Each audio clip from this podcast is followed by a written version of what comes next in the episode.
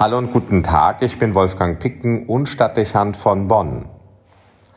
Es gibt Momente im Leben, in denen es den Anschein macht, als habe sich alles unglücklich verhakt und ginge nichts richtig weiter. Besonders belastend ist es, wenn das keine Momentaufnahme zu sein scheint, sondern ein Zustand, auf den sich lange alles hin entwickelt hat und der erschreckend stabil bleibt lähmender Stillstand irgendwie, ohne wahrnehmbare Perspektive und mit deutlichen Auswirkungen auf die eigene Befindlichkeit. Es kann einzelne Aspekte des Lebens betreffen, die aber zentral sind, den Beruf, eine Beziehung oder eine Auseinandersetzung, oder es ist von allgemeiner Natur und liegt auf allem beschwerend wie ein Gewicht. Die Folge, man verliert das Lächeln, fühlt sich innerlich spröde, ist frustriert und mutlos. Die Tage beginnen schon müde und ziehen sich dahin, ohne einen Höhepunkt zu bieten.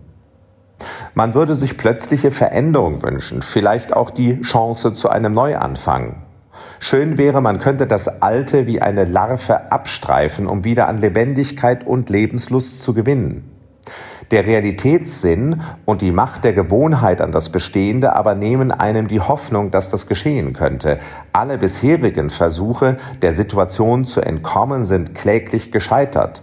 Manchmal kann es dann noch schlimmer kommen, als es vorher war. Also fügt man sich in den Status quo besser sich auf niedrigem Niveau einfinden, als erfolglos von der Veränderung zu träumen und nach den Sternen zu greifen. Das erhöht nur die Unzufriedenheit und, manchmal kann man auch davon sprechen, den Leidensdruck. So oder anders kann sich eine Lebenslage ergeben, die freudlos wirkt, stumpf und irgendwie auch ohne Lebendigkeit. Sie kann verharren und zur Gewohnheit werden. Kein angenehmes Gefühl. Auf eine solche Lebenssituation und eine damit einhergehende emotionale Lage spielt die Lesung des Tages an, die dem alttestamentlichen Buch Jesaja entnommen ist. Das dafür verwendete Bild ist der Baumstumpf. Abgeschnitten durch einen brutalen Akt mit Axt oder Säge, vielleicht aber auch umgebrochen durch einen plötzlichen Sturm.